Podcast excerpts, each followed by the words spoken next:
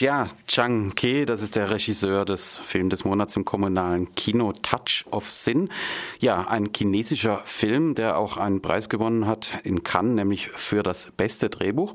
Ja, und äh, die EPD Film lobt ihn, als, lobt die scheinbare Einfachheit, mit der Sozialstudie und visionäre Kunst hier zusammenfinden. Das ist einzigartig.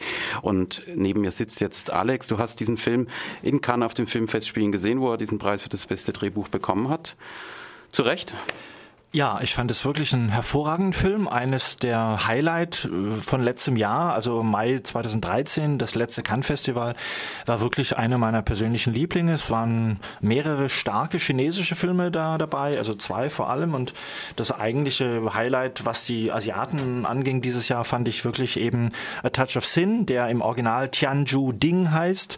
Ich finde es ja immer eigentlich ein bisschen absurd, dass man einen chinesischen Film, der einen chinesischen Originaltitel hat, auf deutschen, englischen Titel Titel verpasst. Das ist immer ein bisschen schräg, aber klar, das ist das internationale Marketing. Der Verleih, der den Film bewirbt, ähm, braucht einen englischen Titel. Ähm, A Touch of Sin eben läuft im kommunalen Kino als Film des Monats ähm, jetzt äh, im März. Ja, wirklich ein toller Film, finde ich. Ein Episodenfilm besteht aus vier äh, gleichwertigen Episoden, die inhaltlich eigentlich nicht viel miteinander gemeinsam haben, außer dass sie das moderne, harte, kapitalistische China zeigen. Auch das ein Thema, das nicht unbedingt neu ist, aber wirklich in dem Fall toll umgesetzt. Ähm, vier Episoden, die gleichzeitig aber nicht nur politisch sind, sondern auch wunderschön gefilmt sind. Also wirklich auch ein Ästhet. Der Regisseur ist wirklich einer der ganz großen des chinesischen Kinos in innerhalb kürzester Zeit geworden. Ähm, und ähm, also um einfach mal die erste rauszugreifen von diesen vier Geschichten. Er erzählt von einem Minenarbeiter, der in einem kleinen Dorf in der Provinz lebt, äh, hart arbeitet und einfach sieht, wie die Korruption in China, also wie diese ähm, Parteimitglieder, diese äh, Parteibürokratie Menschen in China wirklich sich äh, alles an sich reißen und im Grunde mit Korruption und Geld machen, was sie wollen. Also es gibt eine Mine, die eben durchaus äh, Gewinn abwirft. Der ganze Ort lebt davon. Also eine kleine Gemeinde, wo im Grunde jeder in dieser Mine arbeitet. Und diese Mine ist eben eine staatliche Mine, so wie das eben in China äh, gewesen war. Und dieser regionale Bürgermeister, Parteimitglied, verkauft die Mine an einen regionalen ähm, Investor, also an einen Unternehmer, der sich mit dem Gut stellt, da fließen natürlich Bestechungsgelder unter der Hand und der kauft diese Mine und das heißt, ab jetzt geht der ganze Gewinn, den diese Mine abwirft, von dem das ganze Dorf gelebt hat, an diesen Unternehmer, der natürlich Hungerlöhne zahlt und ab jetzt ist alles futsch in diesem Ort und ähm, das ist so himmelschreiend, dass dieser eine Minenarbeiter das nicht mehr mit ansehen kann und sozusagen zur Gewalt greift. Also er wehrt sich, so ein Mann schon fortgeschrittenen Alters, aber er weiß auch im Grunde, das wird ihm nichts mehr bringen. Er setzt sich selbst damit auf die Abschussliste, aber er kann es einfach nicht länger mit ansehen. Also es ist unglaublich, dass so ein Film aus China kommt. Also das, das Ding ist in China gedreht. In China drehen heißt mit staatlichen Fördermitteln drehen.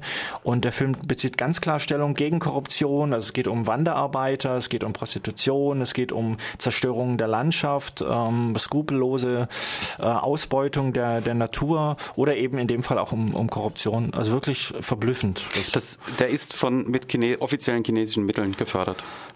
Also der Film kommt aus China, aus der Volksrepublik. Ähm, Produktionsbedingungen weiß ich jetzt nicht, aber ich glaube, ohne den offiziellen Stempel, ähm, also ich glaube schon, dass die äh, Studios noch unter staatlicher Kontrolle, wenn nicht sogar in staatlichem Besitz sind.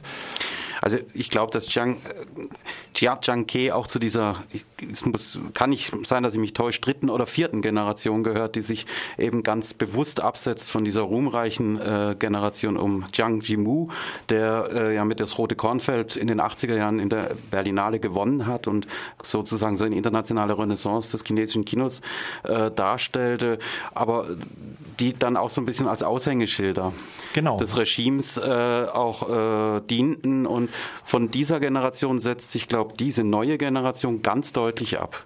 Ja, genau. Also so habe ich das auch immer gelesen. Obwohl die frühen Chang Yimous alles ganz großartige Filme sind. Ja, also gerade das Rote Kornfeld, was ja ein Dissidentenroman war, den er verfilmt hatte. Also das waren natürlich Leute, die haben durchaus ihre Verdienste in den 80ern ähm, hingelegt, aber sind dann als Aushängeschild des Regimes, wie du schon sagtest, Andreas, natürlich irgendwie mit Festival Nobelpreisen überhäuft worden und sind heute im Grunde so Vorzeigefiguren, die sich schon auch bis zu einem gewissen Grad kaufen lassen. Also jetzt auch so großes, monumentales Historienkino oft machen mhm. und eben gar nicht mehr diese Schärfe haben, die sie mal hatten. Und da brechen jetzt neue Regisseure durch. Und also gerade für diese äh, dritte, vierte Generation hast du es genannt, ähm, ist er sicher ein Aushängeschild.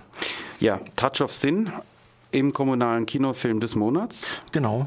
Er läuft ab nächster Woche sechsmal, also ab genau Mittwoch, den 12.3.